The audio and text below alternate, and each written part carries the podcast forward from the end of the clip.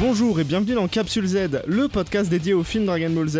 Moi, c'est Ika et je suis toujours avec Zef. Comment ça va, Zef T'es frais? Bah ça va, je suis plutôt frais. Je me suis préparé des petites mousses au café là. Euh, elles étaient nickel. Donc euh, je suis déter pour cette petite séance d'enregistrement avec toi. On va vraiment passer euh, une bonne journée, je pense. Allez Comment ça va toi? Bah écoute, ça va bien, ça va bien. Euh, on espère aussi que tout le monde va bien euh, du côté de nos auditeurs. Nous, en tout cas, bah ouais, on continue sur notre lancée. Euh, rien ne nous arrête, euh, voilà. euh, même les, les- les films un peu moyens. Enfin, quoique, jusque-là, je trouve que, que- que c'est plutôt, euh, plutôt très chouette. On s'en est pas si mal tiré, ouais. Je réserve pour l'instant notre avis sur La Revanche de couleur, le film du jour. On a eu aussi quelques-uns de vos retours, voilà, euh, merci pour ceux qui ont pris le temps de nous écrire. Euh, je rappelle pour l'occasion que c'est un podcast qui est tout jeune, euh, on essaye vraiment encore euh, plusieurs trucs, on est encore un peu dans l'expérimental, donc certaines choses risquent de changer, et à vous de nous dire euh, ce qui vous botte le plus. Et alors pour ceux euh, qui n'ont pas suivi la semaine dernière, euh, bah voilà, on a acheté un détecteur de ki qu'on a envoyé chez Bulma la semaine dernière. On se l'est fait livrer, alors je sais pas trop encore comment ça marche, il bip quand j'appuie dessus. Mais, mais bon, on va voir s'il si, s'il s'active pendant l'émission. Quant au film du jour, bah Zef, qu'est-ce que tu peux nous dire sur la revanche de couleur? Alors comme d'hab, pour ce qui est de la fiche technique, ben, la revanche de couleur c'est le titre français. Mais le titre original, c'est Dragon Ball Z, l'incroyable plus fort contre le plus fort. Euh, alors dans le titre anglais, on va, on va bien sûr se taper une bonne barre puisque le titre anglais c'est The Strongest Rivals et euh, Rivals Ika, euh, Ika est très familier du terme rivals, donc voilà. Rivals le film est sorti le 20 juillet 91, toujours dans le cadre du Toei Anime Fair, ça, ça change pas. Il a été réalisé par Mitsuo Hashimoto et euh, à la direction d'animation, c'est Minoru Maeda. Euh, donc Minoru Maeda, c'est le, c'est le directeur d'animation des trois premiers films.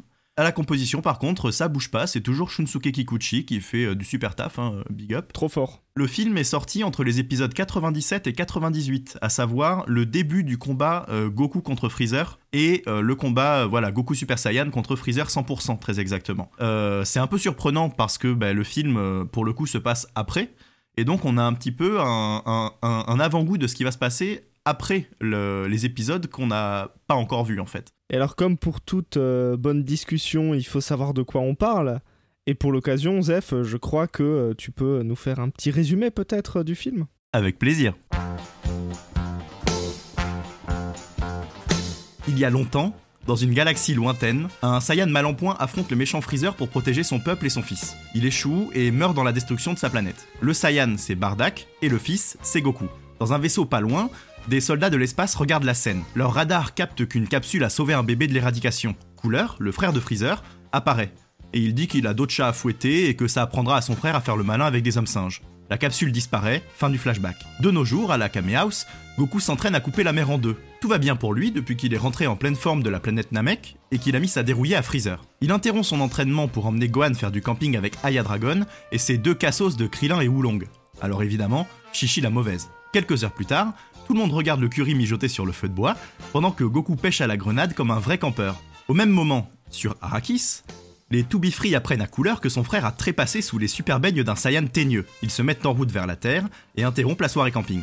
Un des hommes de main assomme Krillin, un deuxième attrape Gohan par la queue pour le priver de ses forces, tandis que le chef blondinet bouffe le ragoût à même la gamelle cet enfoiré. Goku arrive pour demander s'il en reste, mais apparemment il y a plus de reste. Alors il prend la quinte et il commence à se battre avec eux. Couleur débarque et il a pas bien suivi cette histoire de Curie. Il envoie un rayonteur à Gohan, Goku s'interpose mais il est mortellement touché. Il se jette dans la rivière toute proche avec son fils dans les bras parce que c'est la première chose à faire pour échapper à une personne désagréable, j'imagine. Le courant les emporte jusqu'à une cascade de laquelle ils tombent, et sous laquelle, et je pense que c'est exceptionnel donc on peut le préciser, Piccolo ne s'entraîne pas. C'est vrai, c'est vrai, c'est vrai. Ça fait du bien. Ça fait plutôt du bien, ouais. Incapable de retrouver la trace de Goku et de son fils qui masquent leur énergie, le boys band de l'enfer retourne la région et transforme la forêt en champ de ruines. Cooler explique qu'il veut la peau de Goku pour laver l'honneur de sa famille, et que finalement, la mort de son frère, il s'en tape, et que Freezer n'avait qu'à être moins prétentieux. À la nuit tombée, Krillin, Oolong et Aya Dragon qui avaient profité de la cohue pour se faire tout petit, trouvent Goku et Gohan coincés sous un éboulis. Krillin les libère, pendant que Oolong et Aya Dragon se la jouent 30 millions d'amis avec les animaux en galère. Gohan et son dragon courent à la tour Karine pour récupérer les Senzu et sauver Goku. Gohan arrive au sommet, mais Karine commence à l'engrainer parce qu'il a reçu l'aide du dragon et que bon, ça compte pas. Alors que d'habitude tout le monde vient le voir en volant, et ça l'emmerde pas plus que ça, donc je pense que Karine déteste les enfants, j'ai pas d'autre explication. Heureusement, Yajirobe qui était là à rien foutre comme d'habitude, file un sac de Senzu à Gohan, tout va bien. Gohan qui est refait file un petit cachet de PO à Aya Dragon pour voler le plus vite possible à la rescousse du daron, Mais malheureusement, les méchants organisent un contrôle antidopage à la sortie des vestiaires, ils attrapent Gohan et lui retirent sa licence. À ce moment-là, Piccolo intervient et fait disparaître le plus balèze des trois dans un joli feu d'artifice à tête chercheuse. Le deuxième branche Piccolo sur le 220, mais Piccolo c'est un démon, il a bossé au KGB, la torture ça lui fait pas peur, alors il renvoie l'attaque électrique et machin est carbonisé. Le chef, qui s'appelle Sauzer, attire Piccolo dans une forêt pour faire un combat de ninja avec sa lame de chakra. Mais Piccolo, il a profité du confinement pour remater tous les épisodes de Naruto, alors on la lui fait pas. Couleur, qui se cachait dans une voix off, surgit alors et abat Piccolo d'un rayon mortel. Gohan parvient à rejoindre son père, mais au moment de livrer les Senzu, Sauzer le rattrape et carbonise le sachet. Krillin fait rempart de son corps et Goku mange le dernier Senzu que Gohan avait caché dans sa culotte. À ce moment-là, Goku sort requinqué du tombeau sans attendre le troisième jour. Au moment où il s'apprête à mettre un coup de pression à Sauzer, Cooler arrive avec le corps de Piccolo qu'il tend à Goku. Goku est vénère de s'être laissé feinter. Il envoie balader Sauzer dans une falaise avant de claquer un crochet dans le bide de Cooler. À partir de là, euh, bagarre, cri, bagarre, bagarre sous l'eau, bagarre. Cooler révèle qu'il a une forme de plus que son frère. Il prend la pause et se transforme en Omar Samouraï de l'espace. Putain, c'est la meilleure description ever de couleur. Goku passe en Kaioken, mais prend deux énormes manchettes et le combat est plié. Couleur, qui est résolu à détruire le Saiyan et sa planète d'accueil, se lance dans un monologue de méchant. Et un moineau meurt d'ennui en l'écoutant. ah non, elle est trop forte celle-là. Fou de rage, Goku se transforme en Super Saiyan et rend vie à l'oiseau qui part à tire d'aile prêcher la bonne parole. Couleur jette une boule d'énergie géante que Goku parvient à retourner à l'envoyeur l'extraterrestre maléfique est projeté par l'impact dans le soleil du premier générique. Juste avant de disparaître dans le souffle de l'explosion, il se rappelle avoir épargné Goku enfant et se plaint d'être aussi présomptueux que son débile de frère. Le lendemain matin, tout le monde se rassemble autour de Goku qui a bien charbonné. Gohan se demande où est passé Piccolo après s'être fait rouster, il accourt auprès d'un tas de pierres qui bouge pour le secourir. Et là, énorme jumpscare, il s'agit de Sauzer qui a survécu, mais qui prend immédiatement un Makenko Sapo 360 noscope, une ellipse et le dernier plan du film nous accorde ce que nous voulions depuis le début. Piccolo boit l'eau rafraîchissante d'une cascade. Le contrat est rempli. Merci Zef pour ce résumé. Euh, voilà, ça nous remet un peu euh, les idées euh, en place, un peu pour, pour comprendre un peu comment le film fonctionne. Voilà, un film qui met directement les pieds dans le plat tellement que euh, nous envoie dans l'espace euh, immédiatement en fait, ce qui, ce qui était assez surprenant. Euh, moi j'ai beaucoup aimé l'audace de cette intro avec Bardock. moi je dis Bardock, Badak, Bardak, etc. J'en profite pour préciser que nous on aime bien surfer du, d'un nom japonais à un nom français sans, sans trop de soucis. Voilà, Kame Tortue Géniale, Muten Roshi, voilà, bon, c'est vrai que nous, on se préoccupe pas trop euh, de ça. Hein. Alors Bardock est au centre de l'introduction du film, puisqu'on le voit en train d'essayer d'attaquer euh, Freezer, en fait. Euh, voilà, dans son espèce d'assaut ultime qu'on lui, lui connaît. Et bah, ça ne vous a pas échappé qu'on n'a pas encore parlé de Bardock dans Capsule Z, et donc que c'est assez étrange de le retrouver ici. Mais en fait, ça s'explique assez simplement, c'est-à-dire que comme l'expliquait Zef, euh, le film euh, Couleur, euh, La Revanche de Couleur, est sorti pendant l'affrontement Goku-Freezer, et donc propose entre guillemets une sorte d'alternative à la résolution de l'arc Namek. Sauf qu'en fait, l'histoire de Bardock contre le tyran Freezer est déjà passé à la télé au Japon. C'était un téléfilm qui était passé entre deux épisodes de Dragon Ball Z à la télé, et donc n'est pas véritablement un film à proprement parler diffusé à la Toei Anime Fair. Et euh, en France, cela dit, il a été traité à peu près comme les autres films Dragon Ball Z, c'est-à-dire une sortie immédiate en direct ou DVD. En bref, l'histoire de Bardock a été diffusée avant la fin de l'arc Namek au Japon, et bien après en France. Ce qui fait que pour nous, euh, notamment à Capsule Z où on a pris les films dans l'ordre de sortie française, mais en fait cet ordre de sortie en tant que français, nous ça nous a baisé la tête euh, parce qu'en fait on arrive sur un film donc La Revanche de couleur qui a une introduction qui présente un personnage qu'on ne connaît ni d'Eve ni d'Adam, au mieux il nous rappelle Thalès. Et on se retrouve donc avec une introduction contre Freezer, avec une espèce de Sangoku un peu sauvage. Tout ça est pas très clair, mais voilà, évidemment, 20 ans plus tard, 30 ans plus tard, tout est compréhensible pour qui s'intéresse un temps soit un peu à l'univers Dragon Ball. Hein. On a déjà vu Bardock euh, dans des jeux, des films, etc. Il n'y a pas trop de soucis. Mais disons qu'à l'époque, en tout cas pour la sortie française, euh, ça a dû être euh, assez étrange. C'est amusant que tu parles de l'effet que ça nous a fait parce que justement, quand j'ai lancé le film pour le premier visionnage, bah du coup j'ai relancé le film deux trois fois parce que je comprenais pas pourquoi il y avait euh, Bardock en fait au début. J'étais là putain c'est mon fichier qui est corrompu, je me suis planté de fichier, euh, qu'est-ce qui se passe tu vois? Et en fait j'avais complètement zappé que le que le cinquième film s'ouvrait sur un flashback qui pour nous ouais comme tu dis semble assez incohérent quoi. Euh, et comme tu le dis aussi ouais bah, Bardock après c'est un personnage qui nous est pas inconnu parce que bon pour peu qu'on ait joué un petit peu à quelques jeux à Budokai ou peu importe ou même à, d'autres jeux ou les, jeux de cartes sur mobile etc etc. Ben, Bardock c'est un personnage qu'on voit très peu finalement dans l'univers des BZ. À chaque fois, on le voit sur les deux mêmes scènes, à savoir la confrontation avec Freezer et puis il y a l'autre OAV avec l'ancêtre de Freezer qu'on abordera peut-être dans l'émission, je sais pas, c'est peut-être possible. Euh, quoi qu'il en soit, voilà, euh, c'est un personnage qu'on voit très peu dans l'animé mais qui est extrêmement euh, charismatique et apprécié des fans. Et donc, euh, je trouvais ça très surprenant de le trouver dès le début du film.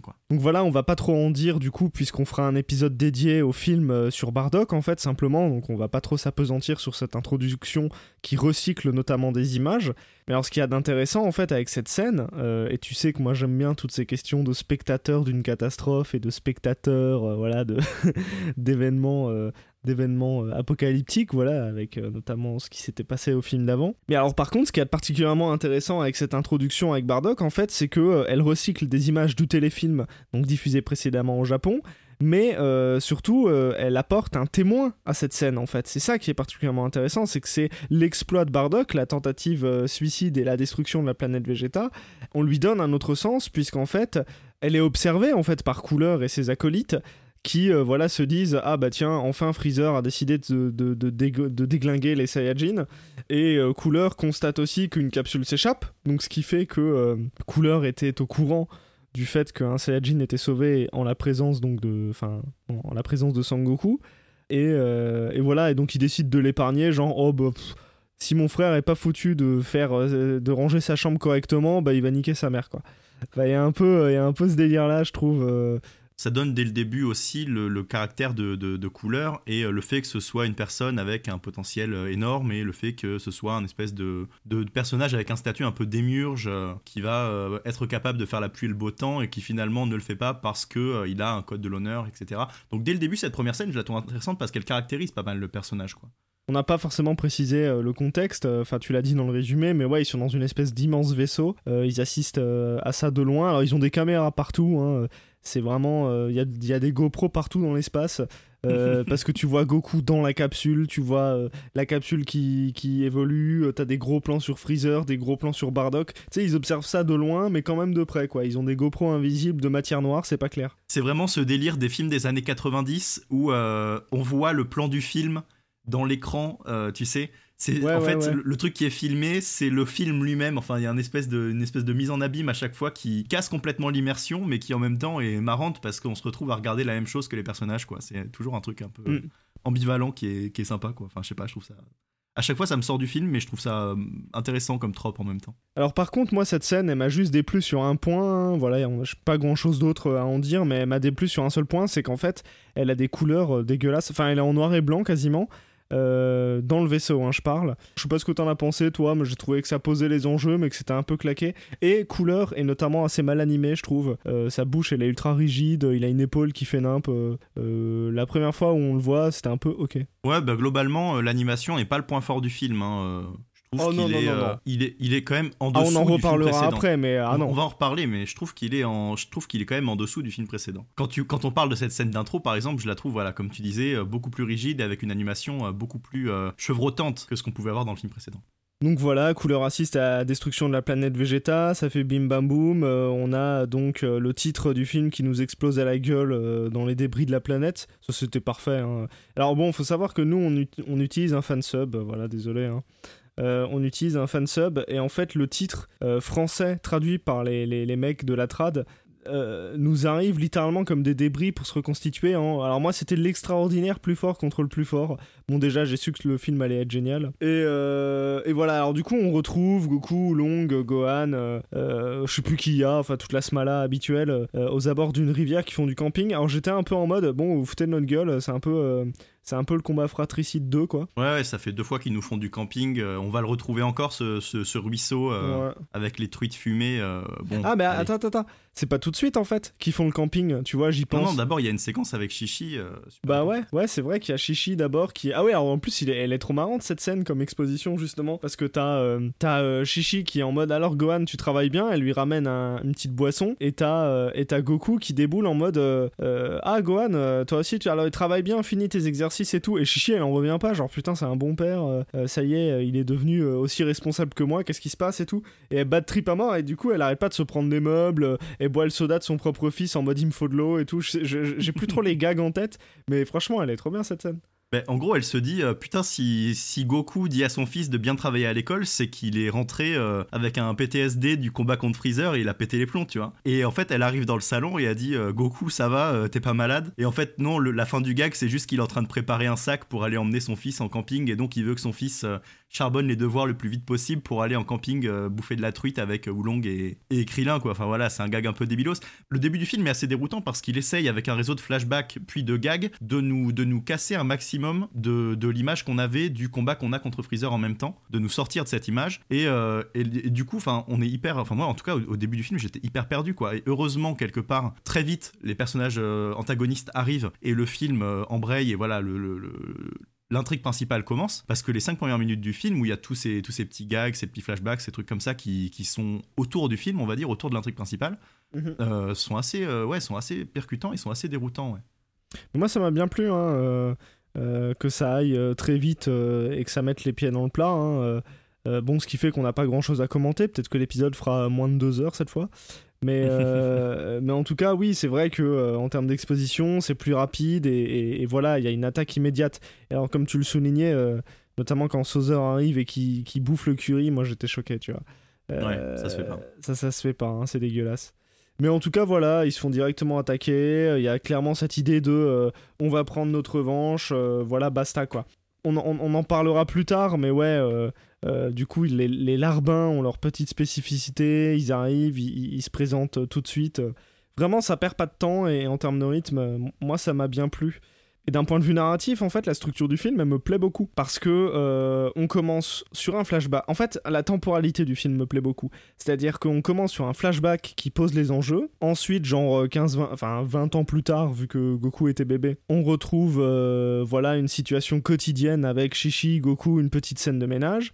Ensuite, on enchaîne sur un camping, donc quelque chose qui est euh, pas de l'ordre de l'événement, mais enfin, t'as quand même Goku qui dit à Gohan Tiens, euh, ouais, voilà, range tes affaires, euh, on va faire la sortie du week-end, entre guillemets, tu vois, c'est un peu en mode Hop, prépare-toi, on sort avec les copains.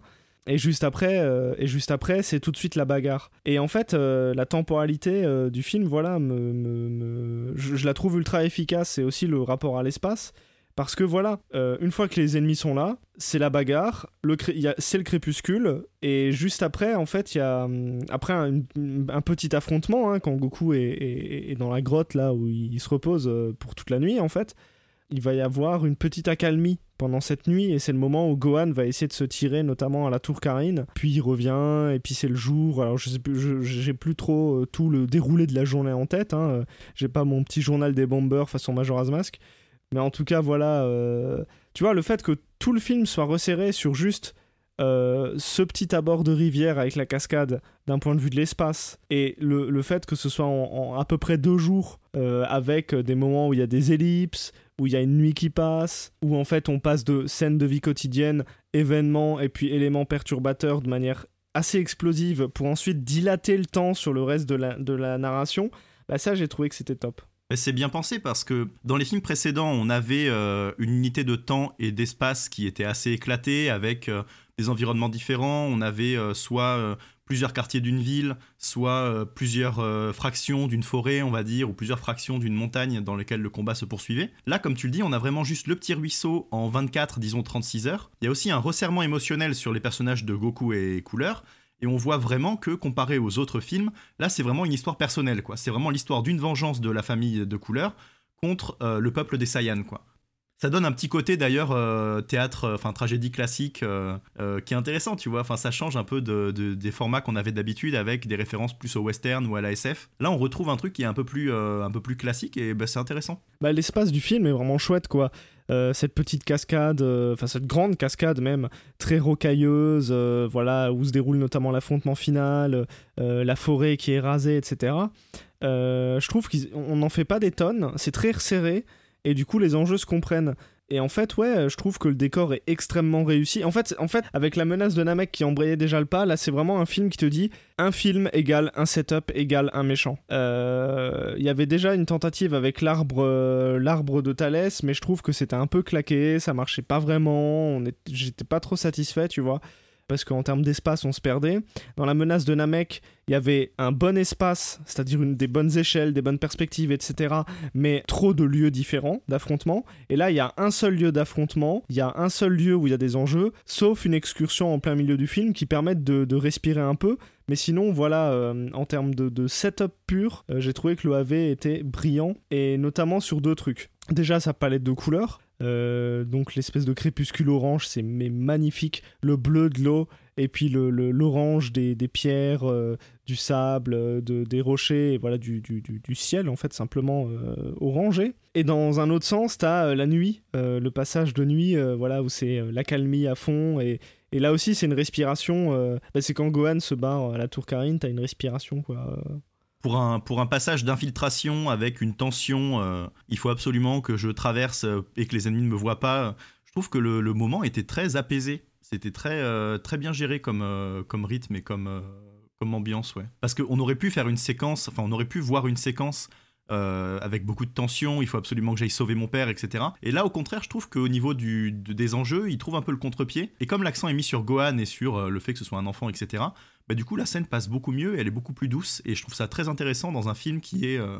hyper tendu tout le reste du temps. quoi. Bah c'est ça, t'as la situation explosive qui tend les enjeux immédiatement et puis ensuite, euh, ouais voilà, ça se, ça, se, ça se décante un peu. C'est-à-dire Goku est blessé et il faut que les autres fassent des choses euh, discrètes vu qu'ils font pas le poids pour essayer de gagner du temps, essayer de sauver Goku quoi. Et ça en termes de, ouais de construction narrative, enfin moi j'ai trouvé que ça marche du tonnerre quoi. Enfin je me suis pas du tout emmerdé pendant le film quoi. Et d'ailleurs, ce qui est assez sympa, c'est que ben, Goku, c'est la première fois dans un film Dragon Ball qu'il est désavantagé pendant quasiment tout le film. En fait, c'est ça qui donne la, tension dans le film. Le fait qu'il euh, est cache euh, aux, abois, quoi. Alors que d'habitude, il y a quand même un moment, il y a une gradation. Euh, disons, sur un, sur un film, tu as une gradation. Tu as un moment avec un pic de tension où on va se dire est-ce que Goku va mener ou pas? Et après, à la fin, tu as cette réussite-là. Alors que là, le pic de tension arrive vraiment dans les dix premières minutes, et tout le film ensuite, c'est un espèce de film, euh, c'est euh, Sam Fisher, tu vois, c'est l'infiltration euh, dans la forêt, il faut pas qu'on se fasse gauler, Metal Gear Solid 3, tu vois. Et je trouve intéressant aussi le fait qu'il y ait une rupture de rythme par rapport aux productions ciné et à l'animé qu'on avait regardé précédemment. Et ça donne vraiment, encore une fois, c'est un petit élément qui donne un contre-pied sur ce film-là. Et ça, bah, je trouve ça super bienvenu. Et donc pour le coup, bah, Gohan part vers la tour Karine. Il arrive en, ouais, il arrive dans la nuit, donc il gravit la tour, etc. C'est une séquence qui rappelle d'ailleurs dans Dragon Ball le passage où Goku gravit la tour Karine parce que euh, Gohan, au lieu d'avoir euh, le nuage magique, en fait, il a le dragon, mais sinon c'est exactement la même chose, quoi. Euh, quand il saute de la tour, voilà, il appelle le dragon et le dragon le récupère, etc. Enfin bref, donc voilà, Gohan arrive à la tour. Évidemment, il y a Karine qui est là et qui refuse de filer les Senzu parce que c'est un personnage, on va dire, c'est très artificiel, mais c'est une façon de mettre un petit pic de tension, encore une fois, de dire eh, tu voulais les Senzu, tu les auras pas, c'est une course contre la montre, moi je m'en fous, je suis un dieu, euh, je fais ce que je veux. Enfin, je suis un dieu, je suis un ermite, enfin voilà, il a, il a un peu ce statut divin quand même. Et, euh, et voilà, cette, euh, cette, cette intrigue, cette tension est immédiatement désamorcée par un personnage résolument comique qui est Yajirobe qui dit mais non, on s'en branle, vas-y, prends l'argent et casse-toi, il y a pas de problème. Meilleur perso. Et bon, ben voilà, Yajirobe et meilleur perso, il est là à chaque fois 3 euh, minutes euh, dans un film où. Euh, en fait, le, perso, c'est vraiment un perso méta parce qu'il est là pour désamorcer une situation. on profite de son, de son pouvoir pendant 30 secondes et finalement, on saura jamais vraiment qui est-il vraiment, tu vois. Est-ce que c'est vraiment un mec éclaté? Est-ce que c'est vraiment un mec super fort? Et la réponse, c'est qu'on s'en branle, il est juste là au bon moment, malgré lui. Et c'est toujours un plaisir de le voir dans les films. Enfin, je sais pas, je suppose que tu partages mon avis, mais, mais c'est toujours hyper marrant de le voir. Ben, en fait, j'aime bien tout ce qui rassemble, c'est-à-dire que c'est à la fois un branleur façon Monsieur Satan, en même temps, c'est, euh, parce qu'il se donne le côté ultra euh, furieux, samouraï, euh, tu vois, genre il en impose et tout, et il a une grande gueule, alors qu'en fait, c'est un bolos. Et en même temps, quand on a besoin de lui, il est là et il assure. En même temps, c'est un mec qui est généreux et qui est en même temps pince sans rire et un peu, tu vois, genre, que j'ai pas envie, vous me faites chier, etc. on le retrouvait déjà dans. C'était lui sur lequel Goku se réveillait dans l'OAV précédent, il me semble. Hein, ouais, c'est ça. Sur le lac gelé, tu vois.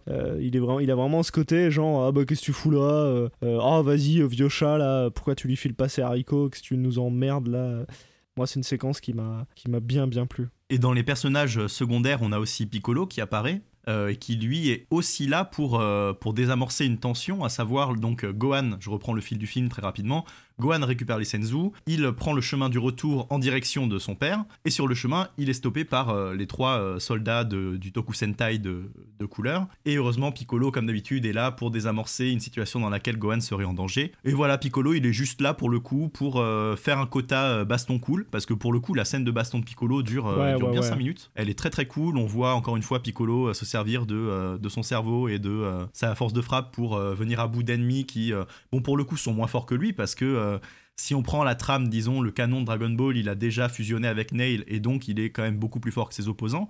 Mais à 3 contre 1, il aurait pu se foutre dans la sauce. Et puis Piccolo, la cascade, quoi.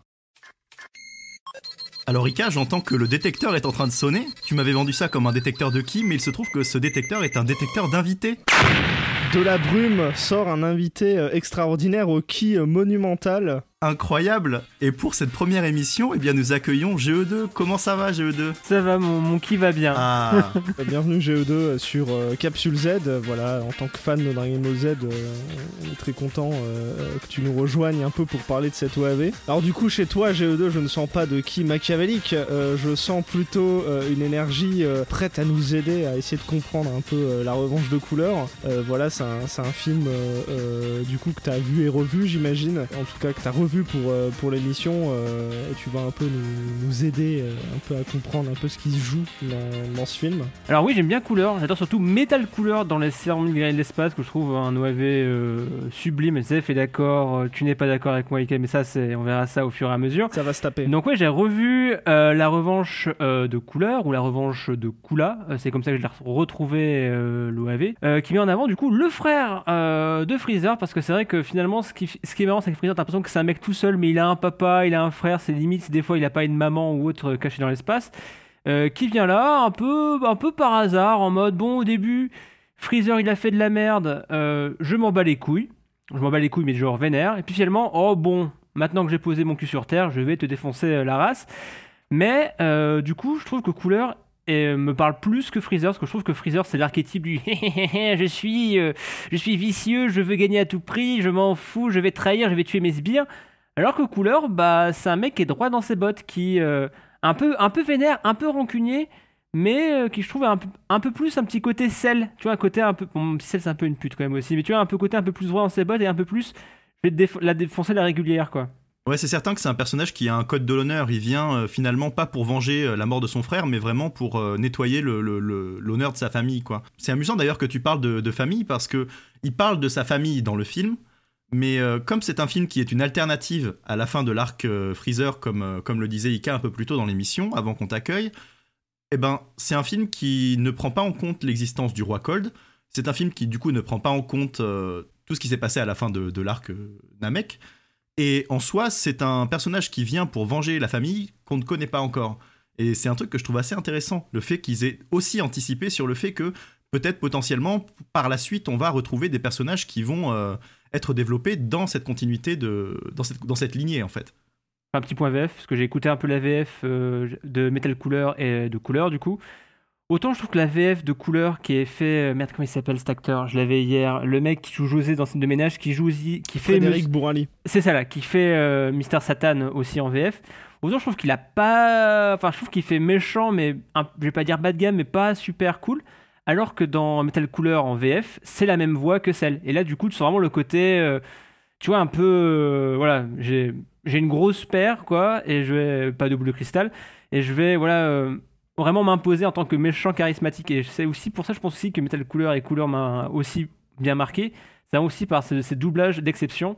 Alors qu'en VO, alors c'est très bien aussi d'avoir fait ça en VO c'est que si je dis pas de conneries, c'est le même doubleur que Freezer. Enfin, en tout cas, t'as le même terme de voix. C'est, je trouve ça cool d'avoir regardé un peu même espèce, même voix, et ça, ça, ça, ça joue sur le côté, euh, regardez, c'est vraiment Freezer, ils ont la même voix, ils ont la même apparence, euh, même si la transformation n'est pas la même, mais ça, ça joue un peu là-dessus aussi, quoi. Bah, en fait, ouais, euh, c'est cette distinction-là aussi qui est faite subtilement, mais dans le jeu d'acteur. mais qui alors soit on force le trait soit c'est fait de manière subtile pour en tout cas le même Seiyu que, que Freezer vu que voilà faut, faut... c'est comme Nozawa quand, quand elle change sa voix pour passer de Goten à Gohan à Goku etc Là, c'est un peu pareil, euh, du coup, avec euh, le, le Seiyu de Freezer. Bon, j'ai pas son nom sous les yeux, mais, euh, mais, mais voilà. mais je trouve que, voilà, couleur, il est beaucoup plus posé, et en fait, il est pas du tout dandy. C'est-à-dire que Freezer est très dandy, très élégant, très distingué. il a son petit rire, oh oh oh, oh voilà, il a quelque chose de très démonstratif, alors que Couleur est beaucoup plus dans la retenue, beaucoup plus dans la puissance et la fermeté. Et, et ça, c'est quelque chose. Et du coup, moins dans l'excès tyrannique. Euh, voilà, c'est quelqu'un qui va pas tuer ses sbires, c'est même quelqu'un qui va les sauver, parce qu'il me semble que lorsqu'il y a l'affrontement avec Sauzer, euh, euh, Couleur s'interpose, si je ne m'abuse. J'ai peut-être une bêtise. Ouais, ouais, il empêche, il empêche Piccolo de prendre l'ascendant sur Sauzer en, en lui tirant un rayon mortel dans le huc. Ouais, bah ça, ça Freezer, jamais de la vie, quoi. Non, il aurait tiré sur les deux, il aurait tiré sur Piccolo et euh, son sbire pour dire euh, t'as fait de la merde, euh, t'as vraiment une vermine, tu mérites pas d'être sous mes ordres, allez casse-toi quoi. Ouais, ouais. C'est ça, c'est ça. Et, du coup, bah, j'ai trouvé que c'était particulièrement, particulièrement intéressant en tout cas cette, cette différence-là. Même au niveau du design, tu vois, au niveau du design, Freezer, il est en slip. Freezer, il a plus ce côté, ouais, même, tu vois, un peu je me risquerais à dire androgyne presque sur sa dernière forme, tu vois. Il est, il, est assez euh, reptile, efféminé, androgyne, euh, euh, tu vois, dans une espèce de, puissance un peu, un peu étrange. là où en fait couleur est beaucoup plus dans des couleurs sombres, avec son, espèce de casque qui est bien plus prononcé. enfin, en fait, t'as l'impression son qu'il a une armure couleur. Là où Freezer, dans sa forme finale, tout est lisse. Et c'est encore renforcé par sa transformation supplémentaire qui, pour le coup, je le disais dans le résumé, euh, lui fait ressembler à un, samouraï. Et c'est vrai qu'il a cette espèce d'armure lourde qui le rend euh, vraiment encore plus imposant. Avec les yeux rouges en plus, qui renforce le côté euh, vraiment casque. Vraiment, t'as ce côté un peu, il est caché derrière quelque chose. Enfin, tu vois ses yeux vraiment, vraiment blancs avec le petit point noir qui fait, bon, ouais, c'est ses yeux normaux. Vraiment, à ce côté un peu, il est en forme démoniaque, enfin un peu caché, tu vois, dans l'ombre, quoi. Ouais, avec le masque euh, contre le Covid aussi, euh, très très important. Il se, il se protège. très pratique. Ouais, non mais je j'insiste un peu sur ce détail, mais alors moi c'est quelque chose que j'ai toujours kiffé dans le design de couleur, c'est le fait qu'il a sa bouche normale et que le masque s'active euh, des deux côtés et puis ça remonte comme une espèce de rideau de fer quand tu fermes un magasin. Il y a un peu ce truc, tu vois. Mais c'est intéressant parce que ça donne un côté, comment dire, encore une fois, organique et technologique en même temps. Alors que là, pour le coup, c'est vraiment une extension, enfin c'est du Kimimaro, quoi. C'est le perso, euh, limite, fait pousser des os en excroissance pour euh, protéger son visage.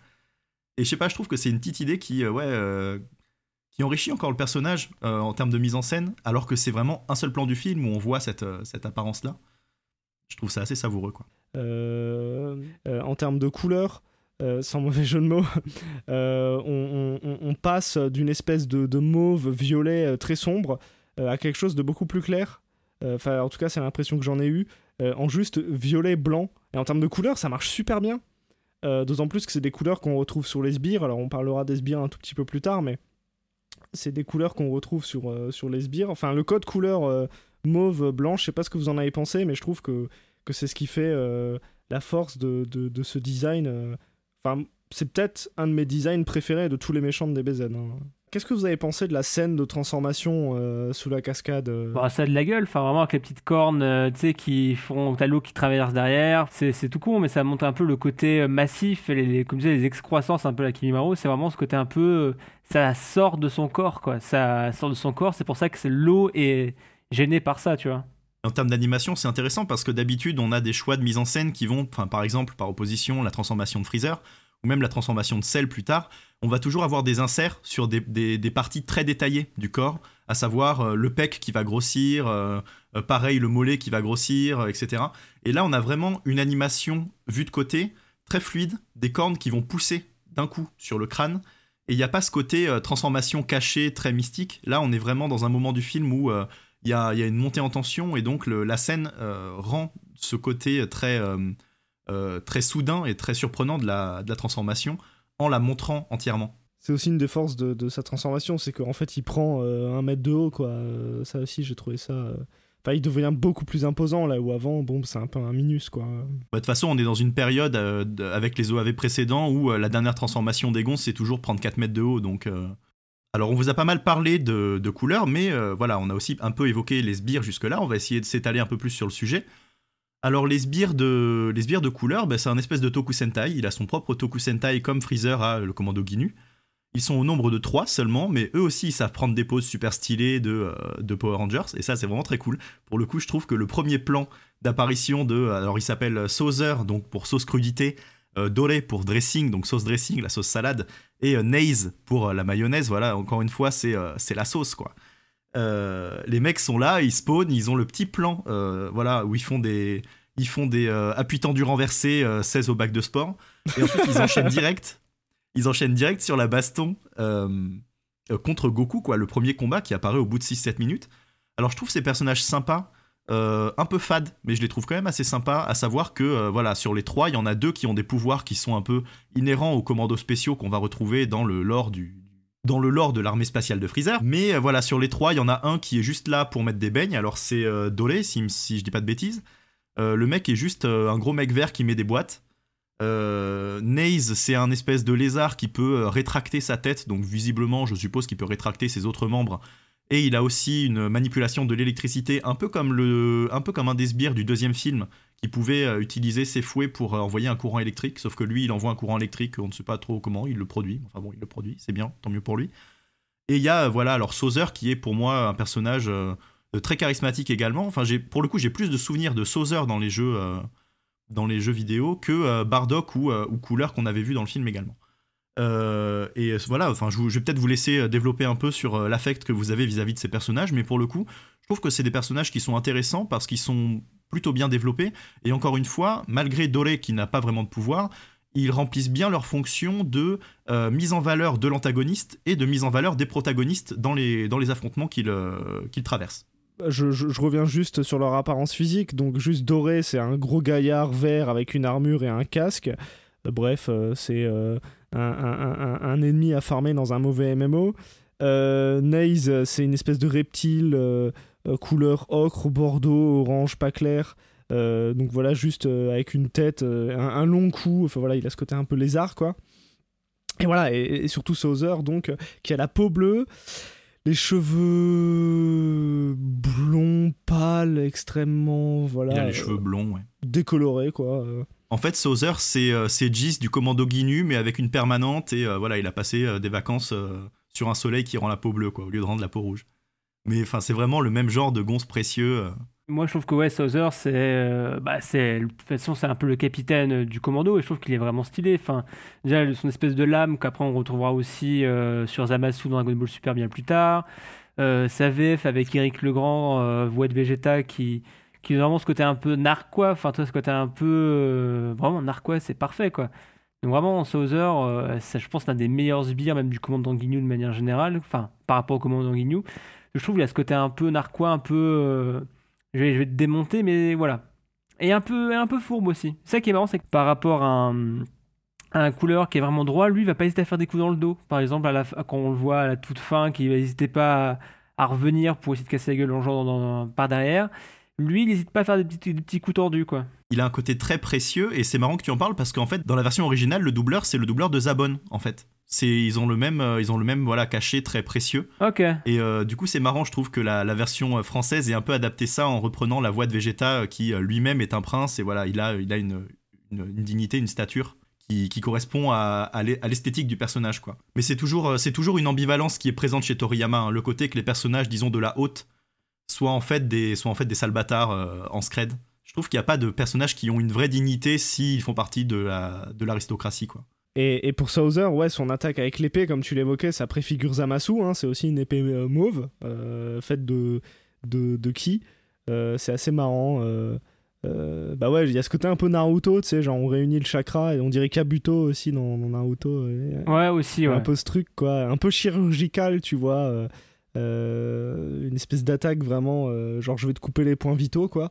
Bon, là, il coupe les arbres lorsqu'il frappe Piccolo. Il y a aussi son espèce d'attaque, là aussi très précieux, je pense, parce que contrairement à un Vegeta qui est bourrin, qui va faire des final flash en mode ou un Gamma Burst dans Dragon Ball Super, où c'est genre une espèce d'explosion de puissance sans retenue, l'attaque que fait Sauzer à distance, c'est juste ses doigts il va utiliser ses doigts pour tirer des petits rayons laser. Et ça renforce aussi ce côté un peu précieux, tu vois, ce côté un peu euh, euh, distingué, un peu.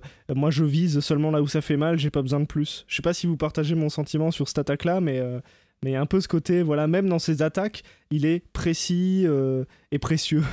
Non, mais ce que tu veux dire, t'as as raison là-dessus. Enfin, de toute c'est un peu l'archétype. Enfin, de toute ça qui fait vraiment une belle opposition avec Couleur, qui est vraiment plus droit, plus plus force brute, sans savoir que c'est une transformation euh, aussi qui est vraiment.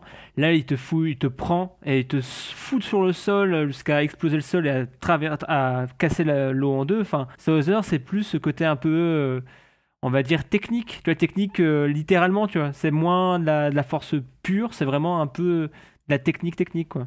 Et du coup pour parler un peu des affrontements directs de, de couleurs avec Goku et puis, et puis les autres aussi, euh, voilà, bah justement, quand Goku protège Gohan euh, euh, d'une attaque de couleur, c'est couleur qui, qui, le regarde mal en fait.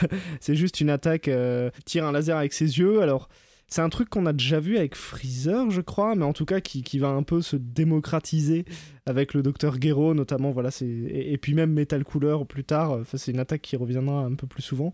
Peut-être Piccolo Daimao aussi qui utilisait. Bon, bref, je sais plus trop. Euh, mais il y a aussi ce côté très euh, oh tu me saoules, je te regarde mal. Et il y a là aussi pas beaucoup de. Tu sais, c'est efficace. C'est une attaque qui est efficace. Euh, et moi, il y a ce, ce plan que j'adore. voilà, toujours au crépuscule où en fait t'as Gohan et Goku qui tombent dans la, dans, dans la cascade au, pied de la cascade, et ta couleur qui saute et qui envoie une espèce d'immense laser qui creuse un trou euh, au pied de la cascade. Euh, je sais pas si vous vous rappelez de ce plan. Ouais, ouais, ouais tout à fait. Bah, le, l'eau, euh, l'eau s'écarte sur les côtés et met quelques secondes à se reconstituer comme ça. C'est d'ailleurs c'est un plan qu'on va retrouver plusieurs fois. Enfin, à chaque fois, je le trouve très très saisissant. Mais je trouve que ouais, cet OAV, il met beaucoup en avant quand même la destruction de terrain enfin, par rapport à d'autres méchants. Ou tu sais, même tu vois, pas même d'autres méchants, c'est plus on va démolir une planète ou on va démolir une montagne. Là, c'est vraiment tout qui se fait casser, la forêt qui se fait démolir, qui, qui ensevelit euh, Sangoku et Sangohan, le cratère dans le truc, l'eau qui est séparée en deux, même euh, euh, couleur qui ramène sur le sol pour l'exploser, le combat dans, l'eau. Enfin, t'as l'impression que c'est vraiment un combat qui va démolir le camping, qui va vraiment exploser le sol, quoi. Et pas juste un combat entre deux guerriers dans l'espace où ça fait des téléportations à l'infini. C'est vraiment le, le terrain utilisé en tant que tel, quoi c'est un terrain de combat quoi. Écoute, je suis ravi euh, de t'entendre dire ça parce que moi ça fait 4 épisodes de Capsule Z où je dis que justement ce qui me botte à fond dans, dans, dans, les affrontements de DBZ, c'est ce côté euh, moi j'ai que le terme anglais qui me vient en tête, c'est le côté grounded, c'est le côté euh, tu vois terrain quoi. C'est c'est voilà, c'est j'ai toujours cette image en tête de, de Broly dans le dernier film qui encastre je crois que c'est Goku contre tu sais il le traîne euh, dans euh, l'iceberg, quoi, dans le rocher, et puis ça fait ta ta ta ta ta ta ta. Ouais. Euh, bah là, c'est pareil, Couleur fait tout le temps ça. Il encastre Goku dans le mur. Goku, il finit même un mètre dans, dans un rocher, encastré littéralement. et puis ouais, en fait, il est très, très brutal, quoi. Couleur, c'est un perso qui a tout à fait compris que si il coince son adversaire entre lui et de la matière, eh ben ça fait des chocs à pic quoi. Et donc il passe son combat à mettre des boîtes à Goku dans le but de l'écraser contre quelque chose. Et c'est assez marrant d'ailleurs parce que dans la résolution, c'est un peu quelque chose, c'est une stratégie qui se retourne contre lui. Puisque lui-même, quand il est envoyé dans le soleil, il est coincé entre sa propre attaque et la surface du soleil. Et donc, il y a un espèce de retour de bâton qui est, mis sur le personnage, qui est assez savoureux parce que on a vraiment voilà, cette inversion euh, de stratégie qui, euh, qui est sur sa gueule quoi, ensuite. C'est marrant que, tu dises ça parce que justement, euh, je pensais au fait que que Couleur, une de ses spécialités en termes de, style de combat, et là je pense presque à, Dragon Ball Fighters où, c'est clairement un personnage comme ça, euh, c'est un gap closer quoi. C'est-à-dire que c'est un perso qui va toujours essayer d'être au contact et en fait euh, la moitié de ses techniques, c'est des techniques où il va, euh, il va, il va rapprocher son adversaire de lui ou alors il va, il va s'approcher à toute vitesse de, son adversaire. Quand Goku lui lance un Kamehameha, en fait, il fait pas de détour, il brave le Kamehameha pour foutre une immense patate euh, à, couleur, ou alors euh, il va faire une espèce de, coup de pied de, de dive kick, quoi, de coup de pied euh, sauté euh, qui va le rapprocher de son adversaire. Il y a vraiment ce côté. euh, je fonce, euh, je brave euh, les attaques et tout, et euh, c'est un, un, un taureau. Et c'est pour ça que je trouve que c'est un poil dommage avec ce film, c'est que t'as vraiment ce gap où il démolit euh, Goku normal et même Kaioken où il fout une, pas, une pichenette derrière d'un coup. Et après, quand il est en Super Saiyan, t'as l'impression que ça devient juste un, euh, un sbire. En fait, ça, je trouve ça un poil dommage, c'est que vraiment ce combat où il est massif, où il explose Sangoku, n'importe qui, euh, euh, voilà, où t'as vraiment ce côté euh, taureau. Et à la fin, en fait, il se fait exploser n'importe comment en 2 ou 3 minutes, c'est bouclé, même. la supernova qui est quand même une attaque qui peut exploser le planète, il se fait ruiner par un Kamehameha Super Saiyan, quoi, tu fais. C'est tout ou rien, et ça, je trouve ça un poil dommage avec cette conclusion de film, c'est que, enfin, qu'on verra aussi régulièrement, c'est euh, le méchant gagne, et puis d'un coup, ah, Super Saiyan, et hop, c'est bouclé. Et ça manque un peu, je sais pas, de. Bah, un peu plus de technique, c'est- ça manque un peu d'intelligence, alors qu'au début, c'est vraiment. ah, on va essayer de détourner, euh, Piccolo utilise des techniques pour. euh, renverser les combats contre les ennemis. Même, tu vois, quand Sangoku il fait un Kamehameha euh, il vise celui qui attaque Sangohan et Piccolo, mais il dit tiens, je vais tirer dans la tête, il va enlever sa tête, va dire ah bah j'ai esquivé, bah non, c'est pas toi que je visais, je visais l'autre. Le combat euh, couleur euh, Sangoku, une fois que les Super Saiyan, bah c'est plus un combat, c'est il se fait massacrer. Et, et puis voilà quoi, je trouve ça un poil euh, expédié quoi. Mais on en parlait, euh, on en parlait un peu en off en préparant l'émission. C'est vrai que euh, pour le coup, La Revanche de couleur, c'est vraiment le film qui va marquer le début de, de la rupture, de la cohérence, de l'équilibrage des persos.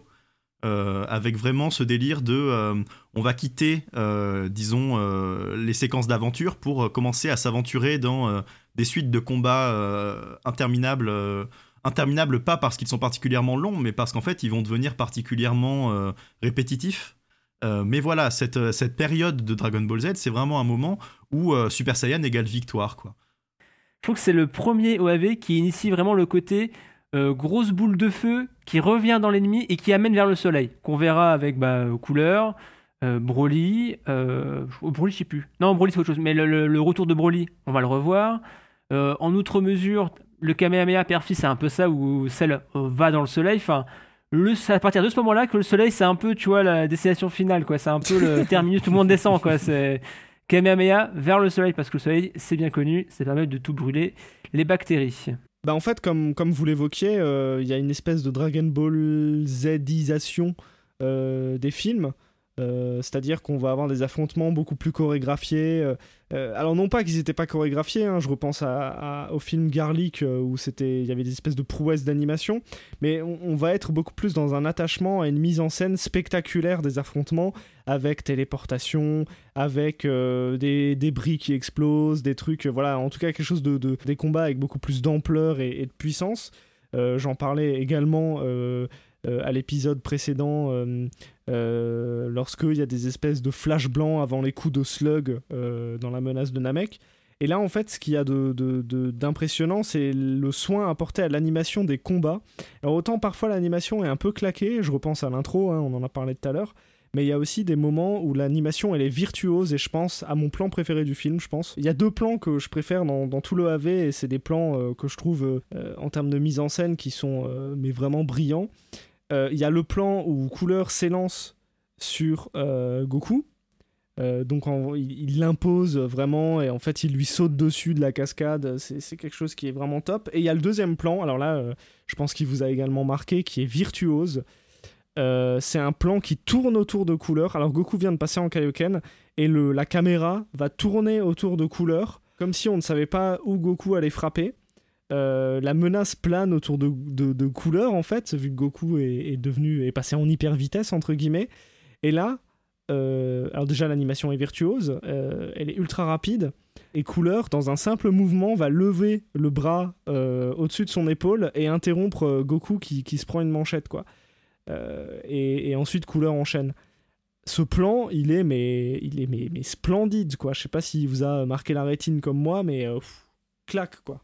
Ce plan, il est génial parce que, bah, pour deux raisons, en fait, tu les as, tu les as ébauchés, mais tout bêtement, c'est un plan qui simultanément met en valeur euh, la- l'aspect valeureux de Goku, euh, sa puissance, sa vitesse, le fait qu'on sache pas où il va frapper et quand. Et en quelques secondes, la mise en scène du plan va retourner cet effet de puissance de Goku en mettant l'accent sur euh, couleur au moment où le plan se stoppe sur cette espèce de manchette qu'il va infliger à Goku. Et donc en termes de, de, de, de- de rotation de caméra, etc., on a vraiment l'ambivalence qui vient donner de la puissance aux deux personnages. Non, mais ça, c'est ça qui est ouf, c'est ça, ce côté un peu vraiment en, en 3D, tu vois, enfin, fausse 3D où tu tournes autour. Et tu te dis, bon, euh, Goku, c'est un insecte, quoi. Vraiment, euh, pichenette, tu vois, c'est. euh, En plus, il se met en Kaioken, si je dis pas qu'on a juste avant, il se ouais. concentre, il se met en Kaioken, genre en mode, voilà, je vais repousser mes limites, et non, non, ferme ta gueule, quoi. C'est paf, petite, petite pa- patate, et puis tu tombes, quoi. Puis même tout bêtement, le plan est super cool parce qu'il permet de- d'effectuer une rotation autour du perso. Et donc on le voit sous, toutes les coutures. Et en fait, on voit effectivement que c'est un personnage. Donc on voit effectivement que c'est un personnage qui est musculeux, qui est euh, impressionnant. Et le plan, euh, en ce sens, est hyper riche. Et ouais, non seulement en termes d'animation, il est virtuose, mais en termes d'analyse, entre guillemets, euh, il donne beaucoup à voir sur, euh, sur le combat. Et du coup, bah, comme on l'a évoqué, il faut euh, un homme de toute puissance, un terrien de toute puissance pour euh, affronter couleur euh, en bonne et due forme. Et c'est pour ça qu'on va vous parler de Krillin. qui, est, qui est un vrai terrien pour le coup. Non mais voilà, c'est pour ça que du coup on va un peu vous parler de la figure donc de, de- de Goku, euh, figure messianique, figure euh, christique euh, en ce euh, mois de Pâques. Bon là je mets un jingle. Aucune conviction, tu sais. En ce euh, mois de Pâques. Mec, ne sait plus où il habite, quoi, vraiment. oh mais moi ça fait 3 heures qu'on enregistre là, je suis au bout de ma vie.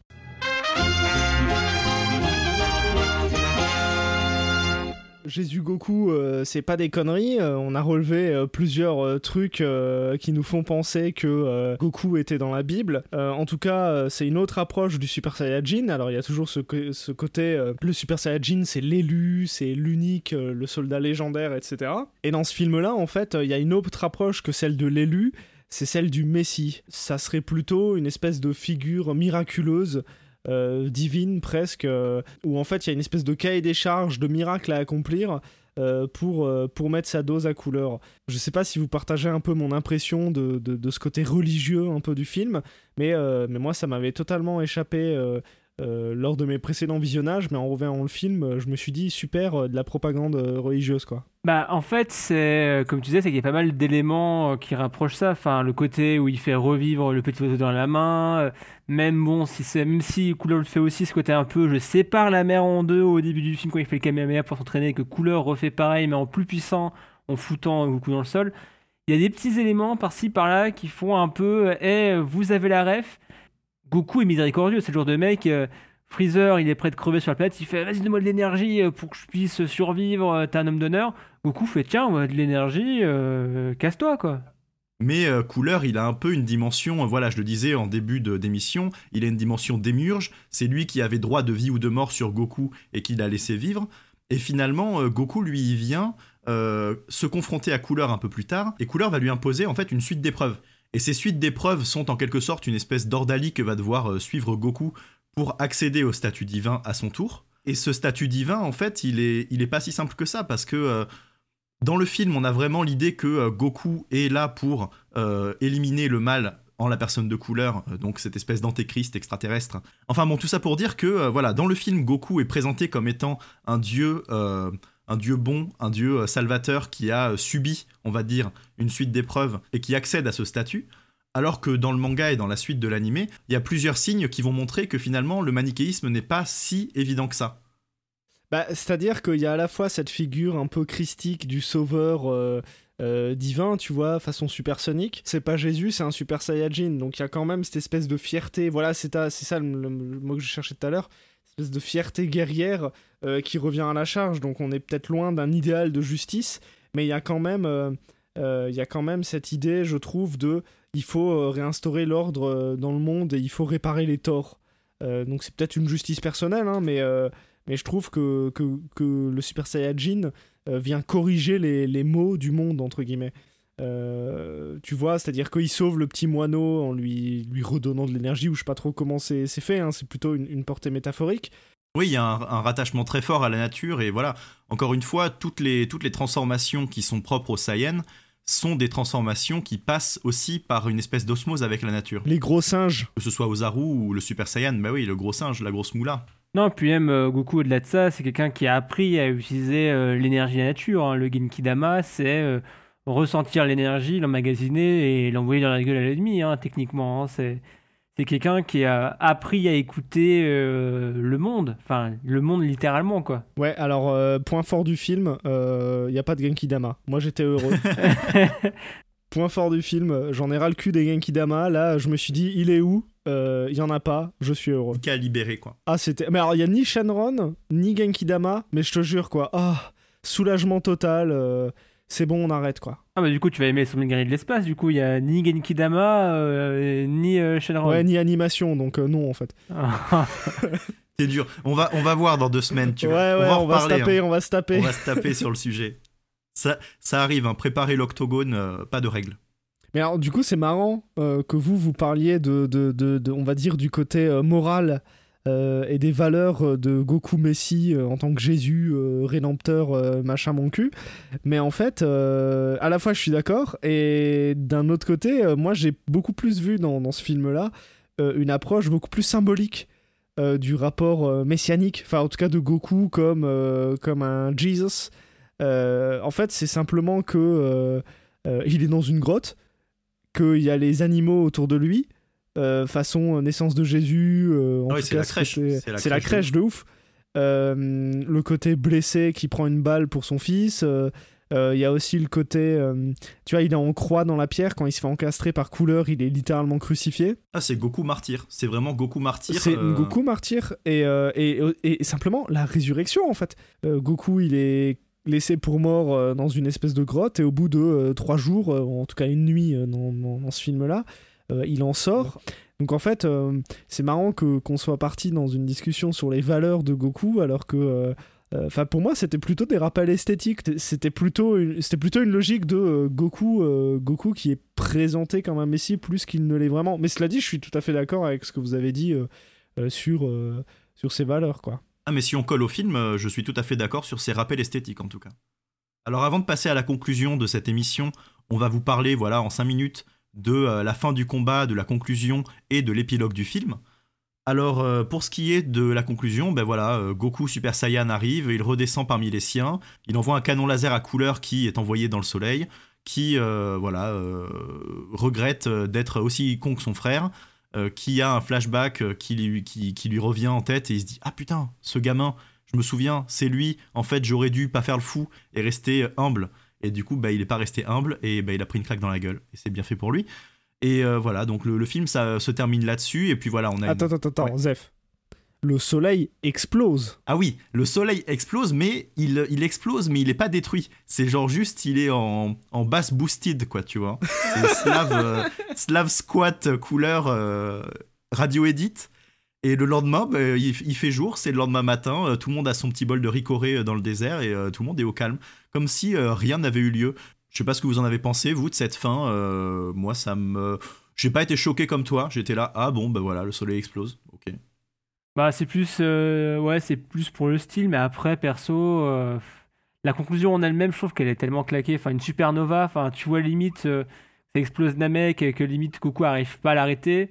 Alors que là, en théorie, enfin, on, on s'est dit tout à l'heure, hein, c'est que la cohérence des- de la force est complètement pas là.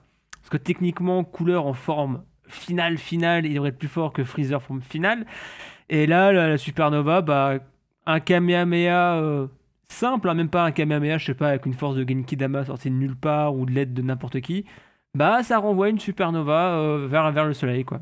Oui, bah l'équilibre, euh, comme on le disait juste avant, hein, l'équilibre des forces dans ce film, euh, il est niqué, euh, bon bah voilà. Après, c'est voilà, de toute façon, c'est ça, de toute façon, on là, façon, les OAV, on est là pour du spectacle, pour de la bagarre, et faut pas chercher là-dessus, hein. Même Dragon Ball Z, après, après, bon, même si après celle, ça va encore, c'est, c'est comme ce débat inutile qui est, qui c'est le plus fort, Bouhan ou Petit Bout, on, on s'en bat les couilles, quoi, dans l'absolu, on veut, c'est de la bagarre et un truc joli, un minimum cohérent, mais sympa à regarder, quoi. Voilà, c'était sympa à regarder, mais c'était pas cohérent. Bon, Ouais. Ce qui est surtout choquant, en fait, c'est pas tant l'écart de puissance que juste euh, le fait que ce soit expédié en 30 secondes, quoi. Et alors, pour ce qui est de l'épilogue, ben voilà, euh, Couleur a été détruit euh, dans le soleil. Et euh, bon, bah, les persos se réveillent le lendemain, ils ont, ils ont bien dormi euh, à la belle étoile. Euh, ils sont tous, ils peuvent plus bouger, tu vois, ils sont tous éclatés. euh, voilà, euh, Krillin, Gohan euh, récupèrent euh, le corps de Goku qui est vraiment euh, au bout du slip, euh, qui a passé la nuit par terre. Euh, ils sont sur le point de le sauver et tout va bien se passer. Et là, bam, euh, voilà, comme je le disais dans le résumé, jumpscare et Sauzer apparaît, il est prêt à les déboîter. Et bon, bah, il y a un Makenko Sapo qui arrive de nulle part. Piccolo euh, résout la situation en 2-2. Là, pour le coup, la scène va très vite, mais je trouve pas que ce soit un problème. J'aime bien le fait que ce soit un petit, un, dernier petit bond comme ça avant la fin. Et puis voilà, on a cette conclusion avec Piccolo qui boit un peu d'eau à la cascade et puis qui, qui kiffe la vibe avec voilà transition générique. Voilà, moi j'ai bien aimé. Je sais pas si ça vous a plu plus que ça ou pas. Si vous avez quelque chose à ajouter. Non, moi j'aimais bien, et puis ça permet de voir la conclusion du combat euh, Piccolo Sauzer aussi, tu vois. Euh, la conclusion, c'est lui qui gagne, quoi. Ouais, puis il y a ce feeling western aussi. Ils sont dans une espèce de désert avec euh, de la poussière un peu soulevée, et puis c'est genre, t'as Sauzer qui les braque. Enfin, il y a un peu ce côté, plus personne ne bouge, et puis tu as du, du, fond du truc, c'est genre, paf euh, quelqu'un a tiré, euh, Souther s'est fait, fait toucher. Ça, ça, ça j'ai plutôt bien aimé. Ouais, c'est un, sniper euh, no scope, comme tu disais, quoi. Donc ouais, j'ai bien aimé. Puis ça permet un peu de, reposer les enjeux, genre, ah, il en restait un, hop, fin de l'histoire, on, on, on boucle le truc, quoi. Alors voilà un peu euh, pour cette discussion autour de La Revanche de couleur, euh, un film voilà qui, est assez simple euh, au niveau du scénario, mais qui a quand même apporté bien des choses à l'univers Dragon Ball Z. On espère un peu vous avoir éclairé sur les thématiques, sur voilà les discours, les images un peu de ce film. voilà, alors quant à notre avis, voilà, Étienne, je sais pas toi ce que t'en as pensé de ce film? Bah moi je l'ai bien aimé, il est, il est efficace avec un peu de relation père-fils, que ça qui manque un peu à Sangoku et Sangohan, euh, la bonne bagarre et surtout la transformation quand ce couleur explose de Sangoku. Et euh, c'est vraiment ce qui va instaurer vraiment le rythme Dragon Ball Z à tous les films, quoi. Euh, ce côté vraiment bagarre et introduction de nouveaux méchants. Enfin, c'est ça que j'aime aussi le film Dragon Ball Z, c'est ce côté vraiment popcorn, tu te prends pas la tête, tu regardes et tu te fais plaisir quoi. Et là-dessus, couleur remplit totalement, euh, le, totalement le cahier des charges quoi. Ben moi pareil, j'ai passé un assez bon moment devant en le considérant, euh, voilà comme tu dis euh, GE2, comme un film popcorn en fait. C'est-à-dire que le film va droit au but, comme tu le disais Ika, il passe pas par quatre chemins, il va directement développer le personnage antagoniste et l'affrontement contre celui-ci. Euh, en termes d'animation, je l'ai trouvé en dessous du film précédent, quand bien même le plan dont on a longuement parlé, l'espèce de plan rotatif, est vraiment euh, somptueux, est vraiment exceptionnel. Alors euh, je sais pas si ça tient au si ça tient au cahier des charges encore une fois de la production qui a décidé de mettre l'accent sur certains plans pour mettre en pour mettre en valeur le personnage au détriment de certains autres plans qui sont plutôt dans l'intro du film. peu importe en fait, j'ai passé un bon moment devant et je suis vraiment je suis vraiment frétillant à l'idée de voir euh, la suite de ce film euh, dont on va parler euh, très prochainement dans l'émission. Ah merde. Voilà qui conclut ce cinquième épisode de Capsule Z. GE2, merci d'être venu te prêter au jeu de, l'invité. On peut te retrouver sur un podcast que tu fais une fois par mois qui s'appelle Aux Manettes. C'est ça, ou je, enfin, un espèce de journal de jeu sur un jeu auquel j'ai joué avec des invités aussi. Bah, si vous voulez un peu de Dragon Ball, il y a deux ou trois mois, j'avais fait la chronique sur Dragon Ball Z Kakarot, qui porte un peu bien son nom. Donc j'aime beaucoup quand même, malgré ses défauts, mais ça c'est un autre débat euh, qu'on pourra moult parler avec Ika, je pense, à l'occasion. Et sur Twitter, at LordGE2. Super, merci. Et juste avant de se laisser, on va vous écouter euh, pendant quelques minutes. Vous allez nous, nous parler un petit peu euh, d'un sujet qui vous tient à cœur dans la Minute Shenron.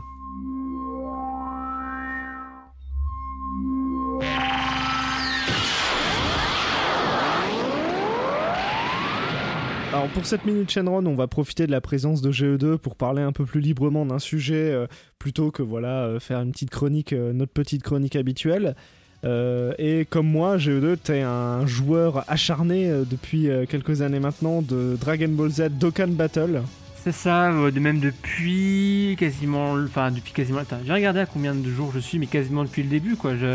J'ai connu l'événement des, deux, des 1 an, des 2 ans, enfin j'ai connu une époque où en fait le jeu était ultra dur, où fallait farmer des bestioles qu'on a nommé Super Strike, enfin voilà, c'est... Quand Tao Pai Pai était redoutable encore. c'est ça, tout à fait. Alors pour, euh, pour un peu de contexte, euh, Dokkan Battle c'est un jeu sur mobile en fait disponible sur euh, iPhone, Android et autres. C'est un jeu de cartes Dragon Ball Z où en fait vous collectionnez plusieurs cartes que vous pouvez invoquer sur des portails. Euh, c'est euh, un jeu euh, qu'on appelle les gacha, gacha games si je ne m'abuse, où en fait voilà vous allez devoir collecter des ressources, en l'occurrence des, des Dragonstone, des pierres de dragon, pour invoquer voilà vos cartes de personnages favoris. Alors évidemment c'est un jeu que vous pouvez trouver totalement gratuitement sur votre Play Store. C'est un jeu de rôle au tour par tour où euh, en fait vous avez un adversaire, vous avez, une équipe de 7 personnages de cartes si vous voulez, et vous avez 3 personnages par tour qui jouent à la suite. Il va falloir coordonner vos attaques en fonction du placement des adversaires et en fonction de l'endroit où ils attaquent. Mais c'est également un jeu qui euh, incite euh, à lâcher du flouze pour avoir plus de ressources. Je sais pas si toi, euh, GE2, t'es ce qu'on appelle un cash player ou alors un joueur free to play. Bah, il y a un moment où, au tout début, j'ai fait, j'ai mis euh, quelques dizaines, une dizaine d'euros pour acheter des trucs, mais euh, depuis, je suis en mode free to play parce qu'en gros, pour expliquer, c'est que on peut gagner Dragonstone euh, tous les jours en se connectant. Il y a des missions journalières, des missions à thème selon les, les portails actuels. Et du coup, je trouve que le jeu est pas trop, est pas trop pute. Après, c'est une question de cœur, principalement comme une question stratégique. C'est Là en ce moment c'est euh, un event autour de C13. Là lundi on va avoir ce qu'on appelle un légendaire avec le Goku euh, du, même film, faiseur de miracles. Et du coup t'as ce côté un peu, euh, soit t'as une baleine, ce qu'on appelle une baleine, attention c'est un terme pas péjoratif, enfin un peu, mais pas le sens premier du terme, en gros euh, t'investis euh, des centaines, des centaines d'euros pour avoir Dragonstone pour euh, invoquer à l'infini. Soit tu fais des choix tout simplement, t'es pas obligé d'avoir un coup sous la gorge pour dire tiens je vais prendre ce portail là, c'est bah celui-là, j'aurais eu un portail piccolo, je fais bah je m'en fous un peu, donc je vais attendre et économiser pour euh, mettre en masse sur euh, des portails plus intéressants.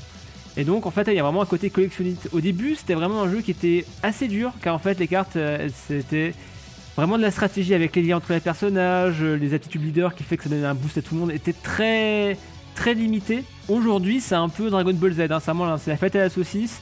T'as beaucoup peut-être beaucoup trop de possibilités, ce qui fait que pour faire les events de base, euh, en fait, tu peux les faire facilement à part des événements très très haut de gamme comme le Goku Rush ou euh, Super Battle Road. C'est un jeu en fait que tu peux chill. Pour moi, c'est vraiment devenu ça. C'est vraiment un jeu qui, euh, quand je sais pas quoi faire, bah je fais un peu de Dragon Ball Dokkan Battle, ça fait passer le temps. Ça, en fait, ça me repose l'esprit. Je fais un truc et je farm euh, un peu bêtement. Et puis après, quand j'ai assez de euh, Dragonstone, quand il y a des events, bah, là je stack absolument pour les 5 ans.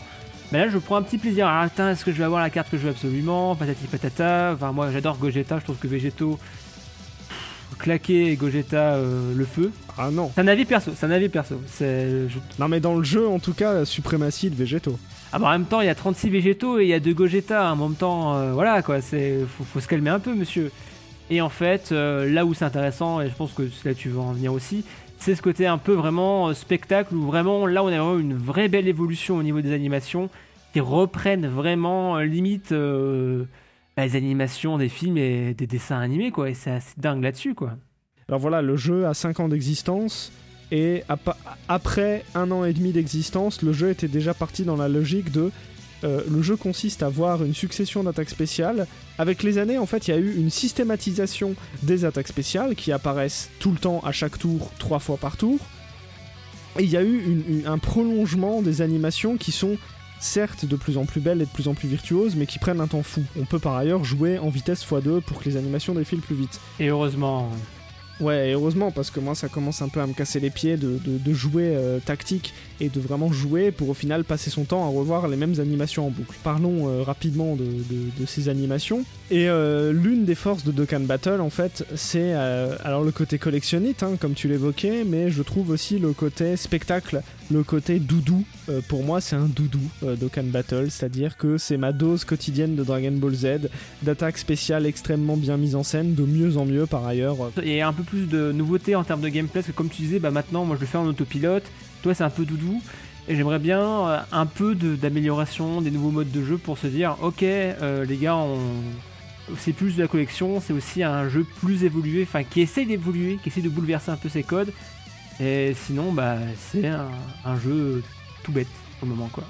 C'est vraiment du farming et c'est du jeu mobile comme on, comme on s'y attend. Mais voilà, c'est un piège. euh, c'est un piège pour tout fan de DBZ. Euh, tu mets le doigt dedans, tu t'en sors pas. Moi, je dois être à 1200 jours euh, de jeu. Il y a tout un univers d'Okan Battle sur YouTube Alors moi, je passe des, soirées à regarder euh, les, vidéos invocations de Yekaïs, Sohoven ou John Jodan. C'est genre mon péché mignon. C'est je regarde, je regarde ces gars faire des galipettes sur leur canapé quand ils ont tiré une carte premium. Alors voilà, c'était une minute Shenron, histoire de vous présenter un peu ce jeu que vous connaissez peut-être déjà sans doute. On voulait principalement vous parler euh, à la fois des attraits du jeu et puis aussi un peu ses côtés négatifs, ses lacunes et puis aussi ce côté engrenage. Voilà, faut y aller en connaissance de cause, surtout euh, mettez pas de pognon dedans euh, Ouais, pas besoin. si vous êtes au RSA les frères. Non, puis en vrai, il n'y a pas besoin. hein. C'est si tu ouais. N'hésitez pas à regarder ce qu'il y a sur les trucs japonais pour voir à l'avance. Ah, va y avoir ça, bah, je garde ma ma Dragonstone pour un truc plus intéressant. N'hésitez pas. hein. Et voilà, donc c'est un jeu qui synthétise euh, ce qu'il y a euh, de d'iconique dans Dragon Ball Z, et donc c'est pour ça un peu qu'on voulait euh, vous en parler.